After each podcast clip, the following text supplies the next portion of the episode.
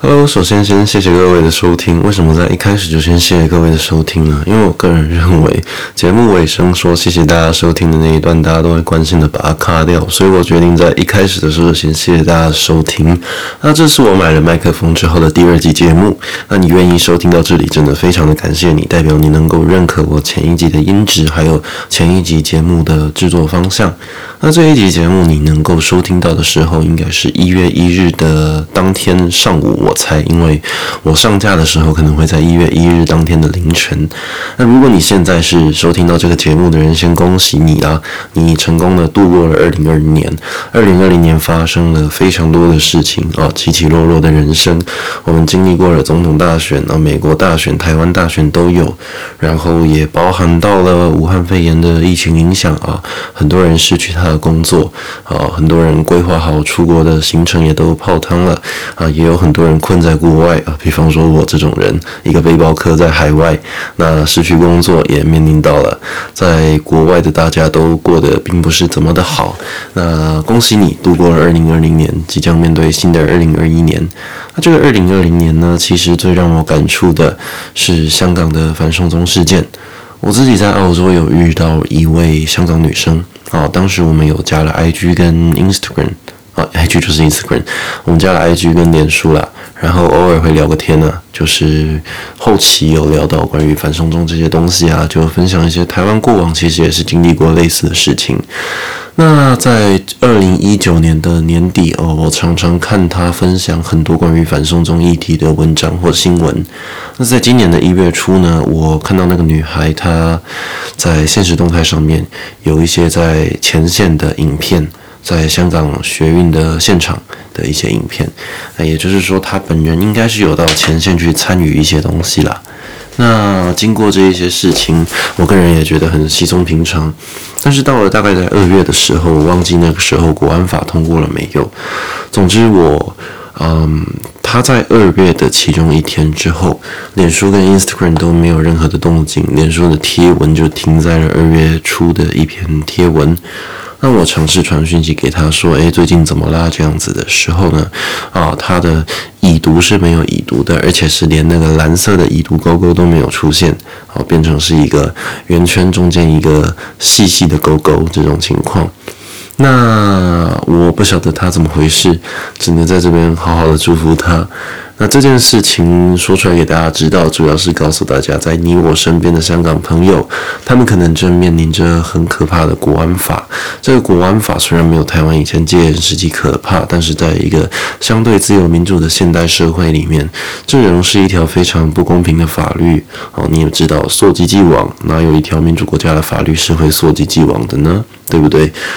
那透过这一个香港女生的故事，希望大家可以在新的一年好好的替去年香港发生的事情做一个默哀，希望大家可以祝福香港变得更好。那这个事情我会在今天讲出来，主要也是因为看到了稍早之前周庭她被改列为甲级犯人。好，就是大家被关进去嘛，你是甲级罪犯啊，乙级罪犯，你们是会有一个区别的。那越危险的犯人，一定是被关到越危险的地方嘛。好，比方说你可能杀了很多人啊，你可能会独立关押起来啊，你比较危险一点点。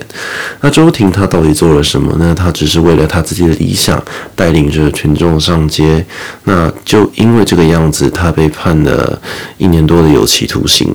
那同时居然被列为甲级犯人啊！他真的是一个作奸犯科的人吗？他真的是一个十恶不赦的人吗？没有，在一个民主国家，她是一个非常具有正义感的女孩。但是可惜，在香港，在中国这个地方，她变成了一个罪人，变成了一个社会体制里面的罪人。她不得不进去牢里面蹲。也就是说，在二零二零年的年末。周庭被改列为甲级犯人这件事情，又让我联想到了香港的事情，所以真的希望的，可大家可以替香港做一个祈福，这样子。那二零二零年发生的事情，除了香港以外，大家最改变最多的，应该就是武汉肺炎吧？大家戴着口罩上街，哦，很多人其实都不喜欢戴口罩，戴着口罩，亚洲人我们很容易近视嘛，好，我们大家戴眼镜的比例是相对来说高很多的。我们戴着眼镜，那个眼镜起雾的时候，你是非常难受的。也就是说，你在很多公共场合戴着口罩啊，必须一直洗手。我们的很多习惯是被改变掉的。那很多人也因为这个样子失去了工作。那失去工作的同时呢，我们必须感谢我们的国家、我们的体制，把台湾保护得非常的好。在这个武汉肺炎疫情的影响之中，我们还可以正常的上街、逛街，这样子看电影啊、聚会。但是在很多西方国家啊，美国大家都知道了嘛，一天好几万个确诊，一个州可能就是医疗系统会崩溃这样子。他们五十个州、五十一个州这样子啊，五十个州吧，好像是五十个州，大家五十个州这样子，每一天累积起来的确诊人数是非常可观的。前一阵子，韩国网友在在网络上在非常讶异，为什么台湾人只有一个本土病例，可以全国震惊成这个样子？他们想韩国人是觉得非常不可思议的。好，这代表台湾的防疫是真的做得非常的好。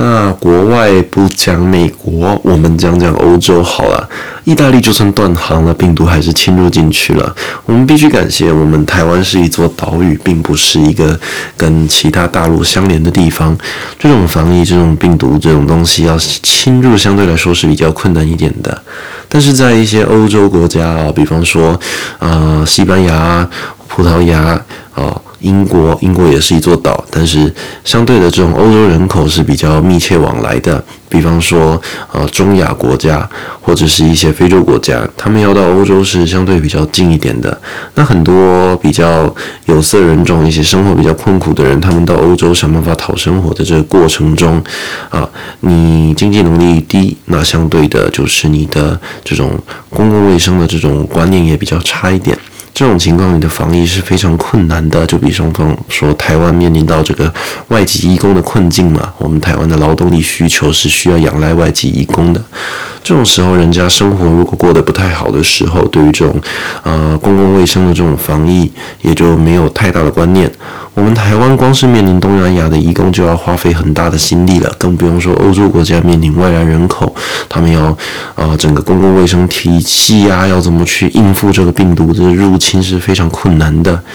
在我们今天可以享福的同时，其实世界上很多国家他们是没有办法正常的生产，这个国家就可以形同一个人，这些国家还在生病。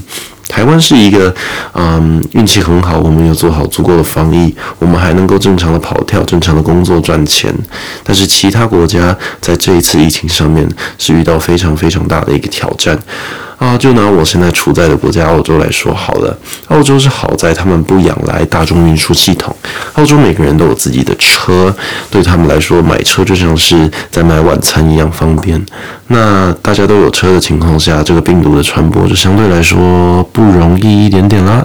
那就算是这个样子，澳洲现在也有了新种这种变异的这个病毒，啊，所以大家可以了解一下，在国外其实非常严重的，尤其是台湾现在就面临着这个英国变种的这个病毒啊。那这个东西真的希望大家可以平安度过啊！二零二零，我觉得影响对大家最深的还是这个武汉肺炎啦。那除了武汉肺炎以外呢，还有年初的总统大选吧。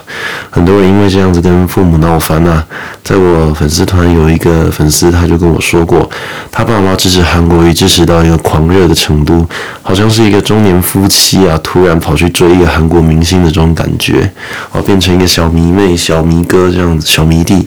啊，就去追韩国瑜啊，各大造势都去，但是他自己的总统票是投给了蔡英文啦，所以他跟他的父母政治立场是完全不同的。那你也知道，这种韩粉家庭嘛，就希望孩子可以跟他们的立场是一样的。呃，就我所知，今年年初的过年，他没有办法跟家人吃团圆饭啊。二零二零发生的事情，我觉得还包括这一件非常。非常不好的事情，就是很多家庭因为这个样子闹了一个分裂，很多家庭没有办法一起好好坐下来吃顿饭。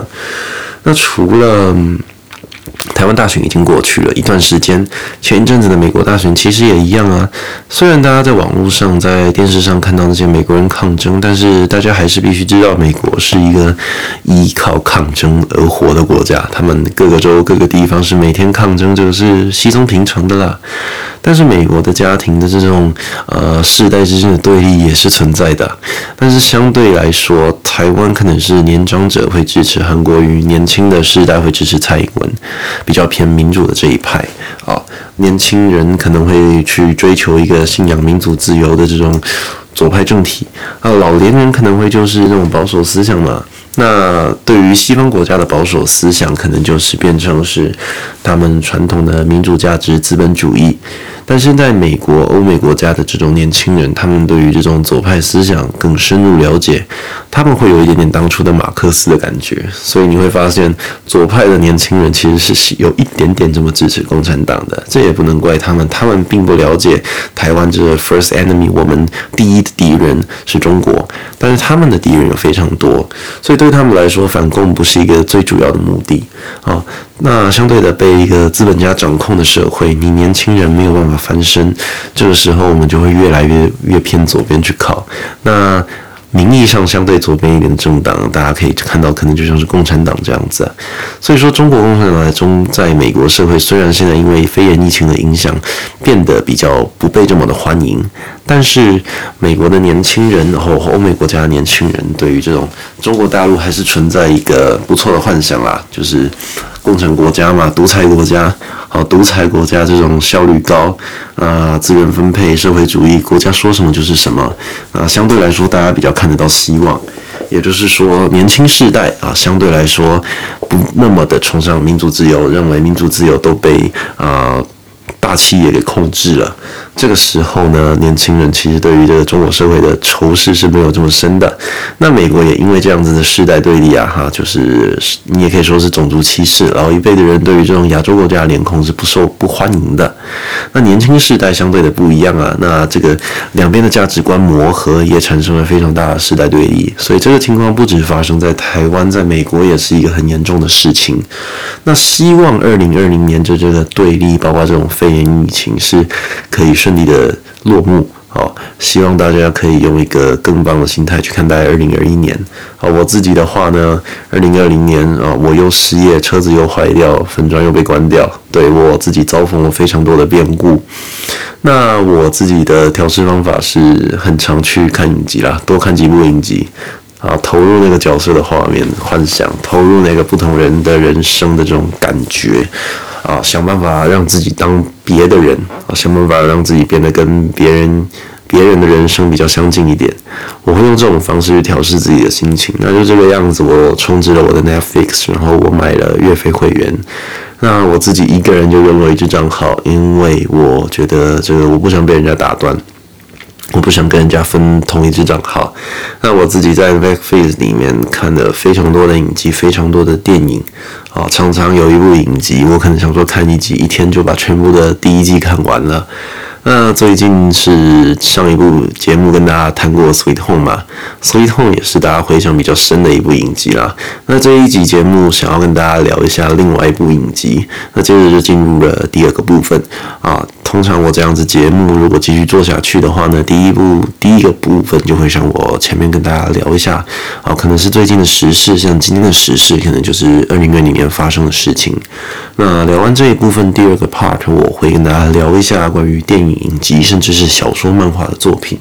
那最后再当一个传承光头哥哥精神系列啊，我希望把这三个部分结合起来，好，这三个区段结合起来，可以在未来变成一个非常优质的广播节目。啊，大家在以前在开车的时候听那种 FM 九八点三啊，或者说哪一台啊，大家听这个广播节目，他们的节目分配都是有一定的比例的。那我希望可以把 Podcast 回归本质嘛，Podcast 本身就算是一个个人的广播节目。那西方社会其实是很多啊，把自己当做一个广播节目的一个 DJ 在经营的。那但是我们东方国家比较奇怪一点的是，我们只会针对特定的类别把它做一个自己的想法或者是自己的一些言论的这个发送，比较不会把它当做一个广播节目的方式去进行。那我个人希望可以把自己的 podcast 做成一个广播节目，所以我才会将三个部分结合在一起。好，以上就是今天的第一个部分，那接着来进入第二个部分的主题啦。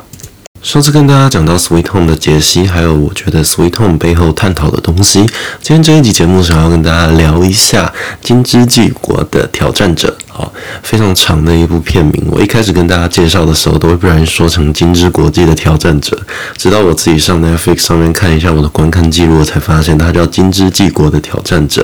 那大概讲一下《金枝纪国的挑战者》它的大意好了，它的剧情是围绕着三位年轻人啊，主角我忘记名字了，但是总之就是那三位年轻人是三个日本人啊，他们是从小就很好的兄弟，然后主角。跟另外两位朋友都是分别从事不同工作的年轻人。那他们有一天在日本的东京涩谷街头胡闹，就是把人扛在肩膀上啊，这样子大吼大叫啊，然后就被大家注视着。这时候警察来了，因为他们引起了一场车祸啊，他们就很害怕的躲到了厕所里面去。然后躲到厕所之后，灯突然全部暗掉了。那他们以为是地铁人员把他们关在里面啊，他们就赶快冲出来，结果发现整个地铁站都是空的。那这个时候他们就跟着跑到外面去看，结果发现整个路上，包括各个住家里面一个人都没有，呃，所有的车都停在路上，然后在运作的东西持续运作着。啊，所有的东西就是蔬菜水果也都烂掉了，那他们就是摸不着头绪嘛，然后就把所有可以吃的喝的就带到他们三个人可以确认聚在一起的地方，啊，大家都已经回到各自的家去了，也没有看到任何的人在家，啊，总之就是他们很确定这个世界只剩下他们三个人活着，然后呢，他们突然在一个晚上看到啊，一个大荧幕上面。就是要大家挑战者前往一个会场，就很像我们玩游戏，有些时候那一个大荧幕会显示说玩家请到哪个会场集合，那那个时候的情况就是大概这个样子。然后他们三个就跟着一起走到了一栋建筑物里面，啊，那栋建筑物呃是一个算日本的公寓商办这样子，有好多楼，然后他们就走过了一个一个楼梯。然后到了一个电梯门口，他们看到桌上有很多台智慧型手机，因为他们各自的智慧型手机都快要没电了，所以他们就拿起新的智慧型手机。那总之呢，你只要进去那个红外线感应的界限内，那你拿起了手机，就代表你正式参与了那一场游戏。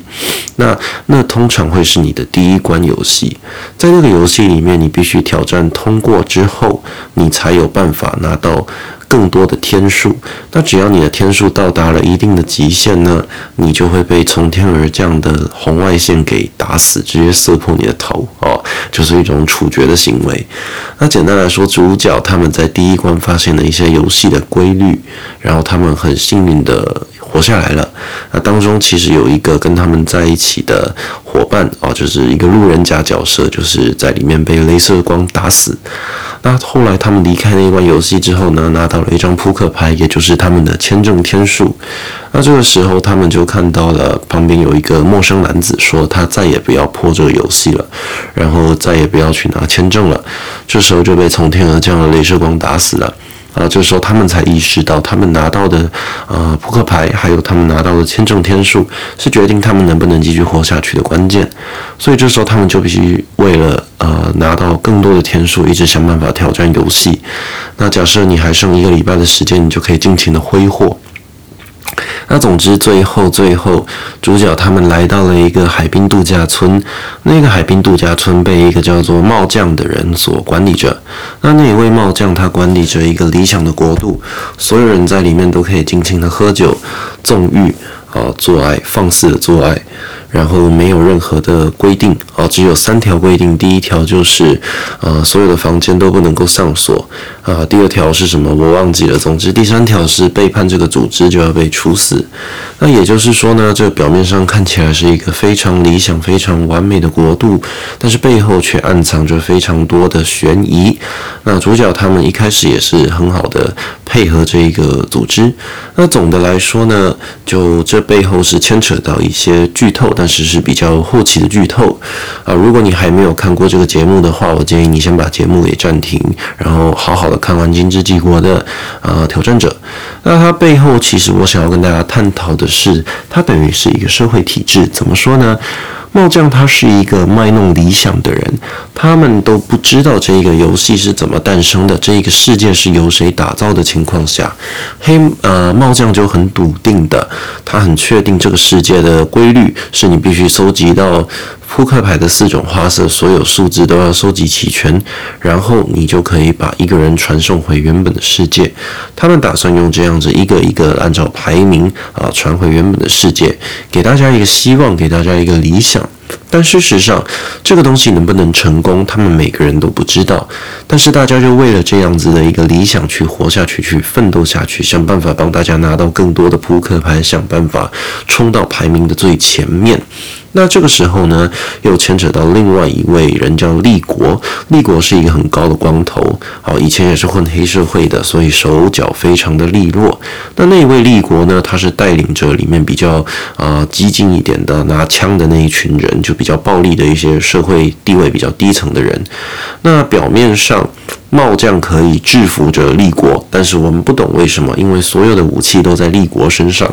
我们不懂为什么立国要听帽将的话，那也不懂为什么立国要带领那一群人整天这样子作乱啊，干什么的。但是到了后期，我们就可以知道，帽将跟立国其实是从小一起玩到大的朋友，他们甚至是出去社会上面混，就是黑社会上面混，也都是很好很好的兄弟朋友。那之所以会这个样子，是他们想要打造一个理想国度。那有一个人去扮白脸，就是卖弄他们的理想，卖弄他们的啊、美好未来。另外一个人就是必须去压抑这个社会上的黑社黑社会啊，就是必须压抑上这个社会里面的暴力。也就是说，立国他只是充当一个黑社会老大的角色，就算他不出来，会有其他人接替他的位子，而其他人可能会把这一个黑势力带往更邪恶、更阴暗的一个地步。所以说，立国的出现等于是说制衡了这一股啊，大家想要兴风作浪的这一些这种 idea 啊，社会上一些不良少年、不良少女啊，他们等于把他们的这一个怒气给暂时压下来啊，等于就是一种政治协商。所以我们可以从这边看到，帽将等于是这个现实社会里面的政客，卖弄着不同的理想，卖弄着理想。但是相对而言的立国等于是这个社会上的劳苦阶层、劳工阶层，他们不在乎理想，他们只想着眼前的欲望。但是相对的，他们的能力是相对来说比较强的。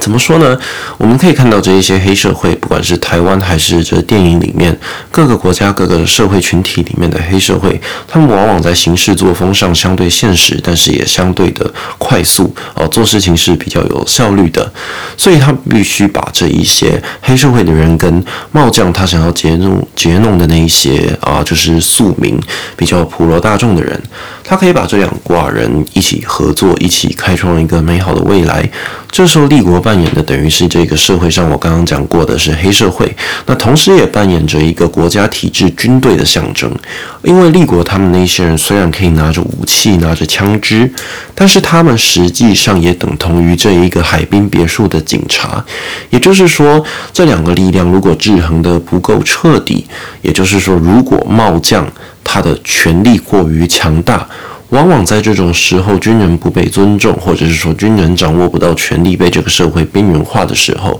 我们就会看到政变这种东西存在。好，比方说泰国，比方说土耳其，好，比方说土耳其好了，土耳其经历过好几十次的政变嘛，对不对？那也就可以看到这一些勇武派，这一些拿着枪支的人，他们是可以轻易的推翻这个政体的。那这一些勇武派，他们有这一个推翻政体的能力，也就是说，他们有一个制衡的实力。这个时候呢，呃，卖弄理想的这些人就势必得跟他们做一些妥协，做一些让步。你会听下来好像是在示弱，但是相对的，这是一个鱼帮水，水帮鱼，他们是相辅相成的关系。如果没有茂将这一个领导者去卖弄这一份理想，让庶民去听话，这个国家就不太可能组成。但相对的，如果没有呃立国这一个黑社会领导人的存在，那这个社会就没有一个公权力存在。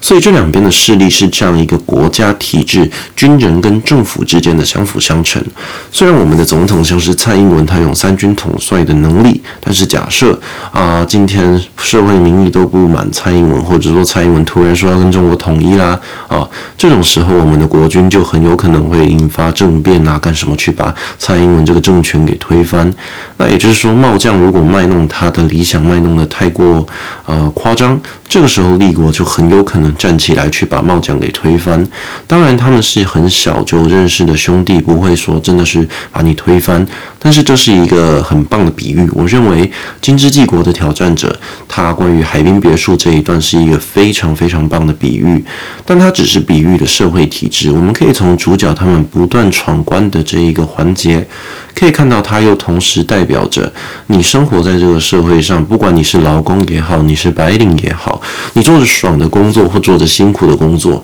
你都必须不断的工作，不断的工作。哦，你工作能力好，你可以拿到更多的天数，更多的天数去活下来。就有点像以前有一部电影叫《终点站》，你的能力决定你活在这个世界上的时间。也就是说，我们这一些死老百姓，如果都只是在超商打工啊，随时都有人可以取代你的这种工作，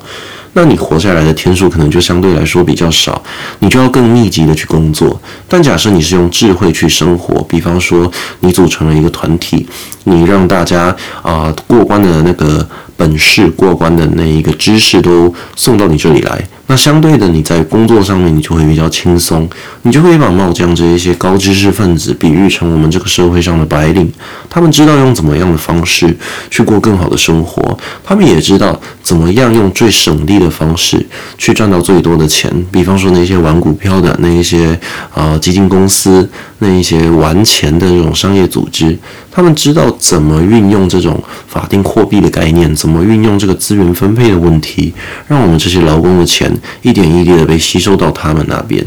那像主角这一些啊、像是相对聪明一点点的劳工，他们可能在工作上面会相对轻松，但是没有办法像帽将这一些领导阶层一样的轻松。那么这一些人，他们在闯关的过程中，他们就必须更加的努力。你稍有一个闪失，你可能就会被从天而降的镭射光给处决。但也相对的，你。如果不被镭射光处决，你可以苟延残喘的活在这个世界上，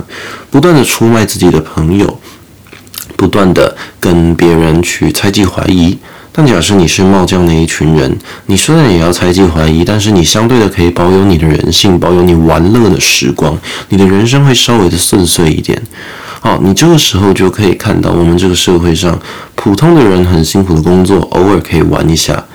但是如果是相对贫困一点的人，他们每天都要想办法的工作，啊，就算是春节或是圣诞节、跨年这种时候，他们还是必须想办法多赚更多钱，不然他们没有办法存活在这个世界上。好，以上就是我针对《金枝纪国的挑战者》自己的一些看法。那之后的每一集节目，基本上也都会在一个段落挑一部电影或者是一部影集，稍微做一个简单的讲解，还有背后的探讨。那《金枝纪国的挑战者》，我是非常推荐大家去看的一部影集。它是一部日本影集，如果你在 Netflix 上面找的话，是一定找得到的，而且画质非常的好。那个人觉得呢，会吸引我的电影一定是要跟末日主题有关的，人类在最绝望中的时候的生存的那一个想法。那尤其是背后如果探讨到社会体制，我会更加的喜欢这样子的作品。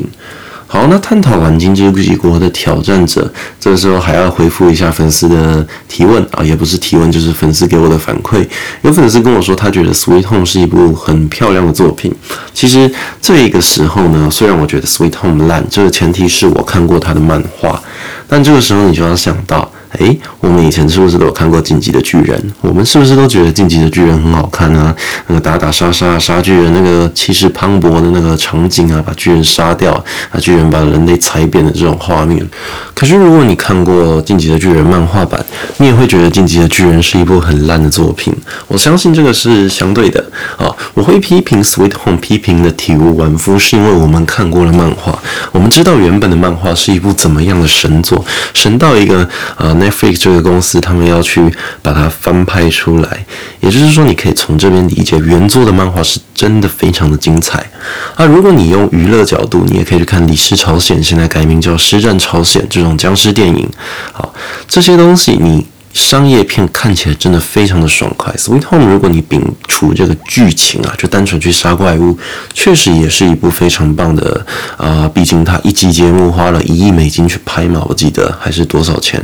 总之，它一集节目是要上亿的这个制作费的。那也就是说，十集的节目可能就要做十亿台币啊左右，就是它的制作成本非常的高。那制作成本高，相对的演员一定都会找到最适合的演员啊，资源丰沛嘛，它的动画一定也做得很漂亮，那他的编剧、他的导演一定都是请到很好的团队去做，所以我觉得《Sweet Home》他在这一个制作上面花了这么大的成本，他没理由会不好看。只是我们对于他的漫画，我们对于这一部剧有更高的期待，就像是那一些、呃、看过《进击的巨人》漫画的人，也会觉得我们这些觉得《进击的巨人》动画好看的人是一个很愚蠢的行为。我相信那是一定的，所以不是说《Sweet Home》是一部粪作，完全的粪作，而是如果你在有看过漫画的前提，你会觉得《Sweet Home》是一部非常漂亮的作品。好，以上就是今天针对剧情的讲解，还有这个电影的讲解。那接下来想要特别跟大家回复一下一个粉丝的提问啊，有一位不愿意具名的粉丝，他是传了讯息跟我说，他说他最近的生活过得非常的不顺遂啊，呃，跨年要到了，那大家都准备要出去玩了，结果他失恋。啊，然后身边的异性朋友感觉都不是他能够去呃交陪的一些异性朋友，不太能够变成女朋友的那种那种异性朋友，那他觉得自己非常的失落，非常的孤单啊。为什么在这个跨年夜没有人能够陪他好好的度过呢？啊，我觉得这个问题不是说一个非常好回答的问题，但是从我过去的观点，我可以这样跟你说。这种节日是我们人类的文化凝聚出来的一个一个共识吧。啊，比方说春节，比方说圣诞节。啊，圣诞节是因为在西方国家大家相信的人多，所以这个节日相对的重要。那春节也是在我们东方社会大家呃相信的人多啊，凝聚出来的这个气氛，凝聚出来的这个氛围也够。所以说，春节跟圣诞节分别代表两个不同群体凝聚出来的一个欢乐的一小段日子。那跨年也是一样的。呃，大部分的国家都会去庆祝跨年，但是你要想，大家庆祝这一天。嗯，庆祝这一天的时候，你不一定是要跟大家一起庆祝的，对吧？你不可能人生所有的跨年、所有的圣诞夜、啊，所有的春节都有办法过一个很完美的节日，一定都会有一些节日是过得不愉快的啊。比方说，你开在路上车坏掉，遇到一个圣诞节，像我最近啊，我最近也换了一台车，在圣诞节前夕，我的车坏掉，修不好要报废啊。搭着计程车回来，看着天空，看着周边的邻居都布置得很漂亮，结果我失去了。我的车，那我感觉心中非常的郁闷。这种情况是在所难免的。那总之，我可以跟你说的是，没有人陪着，代表你是一个单身的状态啊。单身对于未来还是充满着希望的，所以希望你可以，嗯。抱着对未来能够找到更美好的异性的这一个憧憬，这一个美好的感觉，去面对二零二一年。你们都知道，二零二零年是一个非常不顺遂的一年啊。比方说我自己的二零二零年啊，我的失业，然后我的粉砖又被关掉啊，然后我的车坏掉。哦，其实二零二零年对我来说也是一个非常大的挑战啊。我的人生也改变非常多，我的人生观念也改变非常多。所以希望你可以用一个更好的态度。去面对你的二零二一年，那希望我在这一期节目的回答能够帮助到你，能够温暖到你的心房。好，那如果有。这一类的许愿啊，这个是粉砖有一个叫“传承光头哥哥”系列的贴文。如果你对于这一系列的，你希望我能够帮你讲出来，或者是我能够回答你一些问题，好，都欢迎你来信到这个粉丝团“博士怎么停止更新了”，或者是杜芬舒斯博士的邪恶企业，我还是收得到讯息。又或者是说，你可以直接在苹果 App Store。而，不是苹果 App Store，苹果 Podcast 底下留言告诉我你最近的烦恼，我都可以在节目的尾声把这一些东西给讲出来。好，那以上就是今天的节目，未来的节目也是会分为三大部分，第一部分可能是一个时事啊，可能是最近发生的事情啊，第二部分可能就是一个影集啊，或者是电影作品的一个讲解，也不是讲解，就是我自己的看法。那最后就是这个传承光头的个心神系列。那如果没有人投稿，我可能就会自己分享一些最近遇到的事情啊。那也是希望大家可以踊跃投稿哦，就可以在节目上面把这一些东西给讲下来。那希望你喜欢今天的节目，希望你喜欢今天的收音。那以上就是今天的节目，祝福你有一个美好的一年啊！今年一月一号，希望你们今年一切过得顺遂。大家晚安。